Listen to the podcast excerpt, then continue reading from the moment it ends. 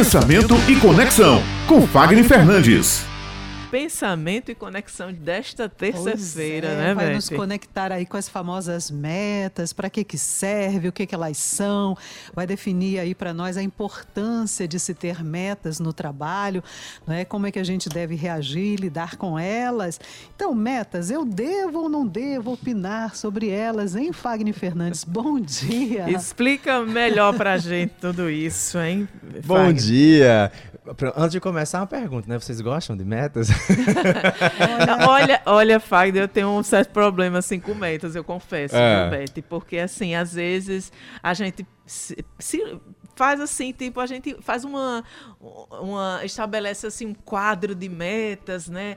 Faz aquela coisa bem bonita, aquela coisa. Aí quando vai pro dia a dia, aí a gente, você começa a se frustrar. Hum. Ai, meu Deus, não consegui alcançar, e não alcancei, aí não vai dar certo. Aí daqui a pouco você se desiste de tudo, joga tudo fala, não, esse negócio de meta não dá certo pra mim, não. É, mas do ponto de vista que ele vai ensinar pra gente agora, eu sei que meta e objetivo é diferente. As pessoas ah, confundem. Olha aí, não? chegando pra gente aqui. Chegando aí no ponto, no ponto. Bom, metas, as pessoas elas aprenderam de um jeito que acabou frustrando mais do que motivando a conseguir isso, assim como rotina. As pessoas também têm muita aversão à expressão rotina.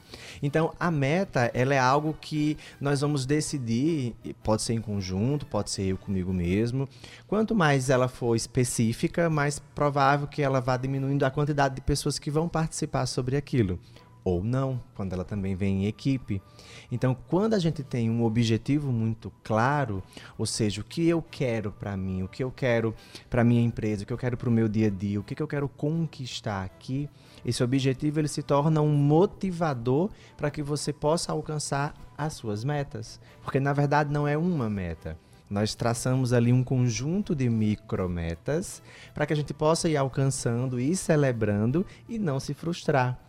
Então, quando você tem uma meta, vamos colocar agora que está chegando em dezembro, uhum. e aí você uhum. colocou, por exemplo, uma meta lá em dezembro do ano passado, ou agora em janeiro, e você começou o ano dizendo: Olha, esse ano eu quero ser uma pessoa mais esportiva, eu quero começar a correr, eu quero perder peso, eu quero conseguir produzir mais, eu quero melhorar o meu humor, eu quero aumentar a minha quantidade de água que eu preciso ingerir. boa, boa. Né? A quantidade de água que eu preciso ingerir. E aí, quando você chega em dezembro, você percebe que algumas coisas não chegaram lá. Porque, na verdade, essa meta, ela não foi bem definida. Ela era só uma meta, talvez, para você socialmente se sentir melhor. Hum. Mas não era o seu objetivo. Você não queria realmente ser uma pessoa mais saudável, uma pessoa com mais, mais, disposição, uma pessoa que pudesse realmente conseguir algumas coisas. Emocionalmente, é que nós conseguimos decidir. A razão, ela vai executar essa decisão. Então, o objetivo ele precisa estar muito ligado ao emocional, senão a gente não consegue uhum. realizar. E aí você tem ali aquele conjunto de metas que você não sai do lugar, se torna improdutivo e chega frustrado. E aí você, por algumas experiências ruins, você acaba falando o quê?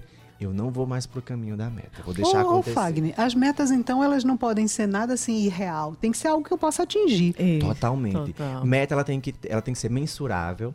Ela precisa ter um tempo para que ela uhum. possa acontecer. Tem que ter as pessoas que são responsáveis. E, sobretudo, a distribuição da responsabilidade do principal condutor dessa meta. Então, por exemplo, eu preciso ser 80% responsável pela meta que eu decido. Uhum. 20% são as outras pessoas, os fatores externos, o tempo, uhum. as coisas que são imprevisíveis. Os imprevistos, né? Mas as pessoas geralmente querem o contrário. Querem que você seja responsável por 30, 40% e o restante seja o mundo responsável para você conseguir ou não. Justificar não é ruim. É que chega um momento que não serve mais. Uhum. A gente não consegue construir coisas empilhando justificativas, histórias, desculpas, as dores. Sentir dor nesse processo é algo muito natural e muito comum. E o que é que leva as pessoas a não saberem opinar sobre metas, a fugir de metas e a não conseguir resultados até expressivos? Porque o nosso cérebro ele funciona assim. Ele constrói uma sequência de hábitos e hábitos que são bons e hábitos que são ruins. Os que são ruins são aqueles que geralmente dão mais prazer pra gente. Não fazer, empilhar, deixar para amanhã, segunda-feira eu faço. Ah, isso não é para mim, eu vou fazer outra coisa. Você está dando uma recompensa imediata para o seu cérebro, então ele gosta disso. Sim. Nosso cérebro ele é um pouco burrinho. Quando eu vou para o que é bom, ou seja, que eu vou conquistar ali a curto, médio ou longo prazo, o cérebro não está vendo aquela sensação do que você está fazendo agora. Não, eu estou focado agora aqui fazendo esse material, eu estou focado aqui. Mas o resultado não é para agora. O resultado você vai colher daqui a um mês, daqui a 60 dias, seis meses. O cérebro, ele gosta das coisas imediatas, então ele faz. Por que, que eu vou fazer algo?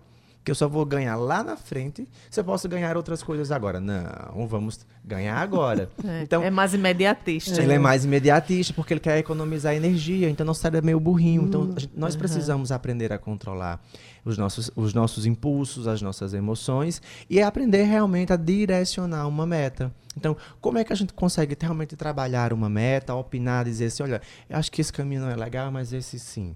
Você precisa entender, primeiramente, o que é que você quer alcançar. É sozinho? É em grupo? Uhum. Depois disso, ela é possível? Ela é alcançável? Ela é escalonável? Ela é compartilhável? Ou ela é só uma utopia? Depois disso, você vai dividi-la. Se por mês, por semanas, se a cada trimestre, enfim. Eu preciso ter um plano de execução.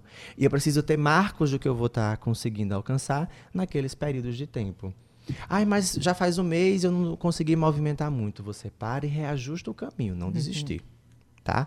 E aí você precisa entender qual é o ganho que aquela, aquele objetivo, aquela meta, juntos vão poder trazer, vão poder compartilhar com aquelas pessoas. O que é que realmente nós vamos ganhar, que vai nos motivar a fazer isso? Uhum. Então, isso é muito importante nós fazermos, não só em dezembro, mas também em janeiro.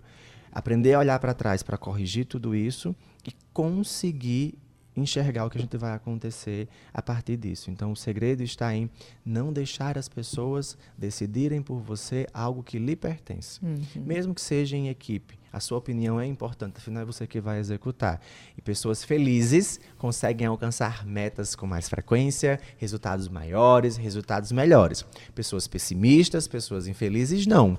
Elas começam a justificar mais, colocar mais barreiras, se adequar aos hábitos ruins e conseguir produzir bem menos. Então, antes de estipular metas, é importante ter objetivos claros que passem por que, o que a gente realmente quer alcançar para que isso seja efetivo. Né? É, você faria algo que você não gostaria. É. Então precisa ter e, essa clareza. E, e, sendo se tratando de trabalho em equipe, né, o que você fala aí de uh, não impor a meta. Né? Vamos ouvir a equipe.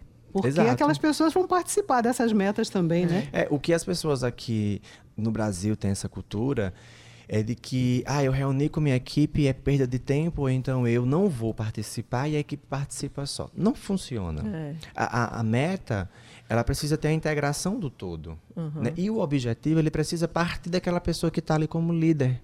Da líder daquele time, líder daquele movimento como um todo.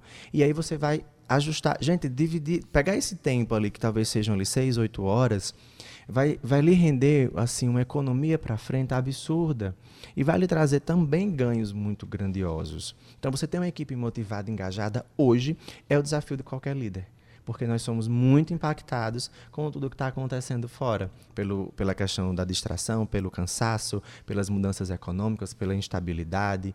Agora vai haver mudança de governo, ou seja, são muitos fatores que se a gente não tiver ali é, unido para onde nós queremos ir enquanto time, é muito provável que esse time já comece o ano o quê? Cansado.